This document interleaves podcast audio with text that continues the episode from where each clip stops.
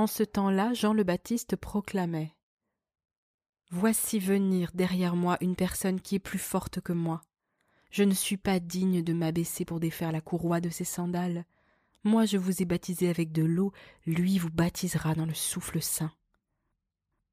En ces jours-là, Jésus vint de Nazareth, ville de Galilée, et il fut baptisé par Jean dans le Jourdain. Et aussitôt remontant de l'eau, il vit les cieux se déchirer, et le souffle descendre sur lui comme une colombe il y eut une voix venant des cieux.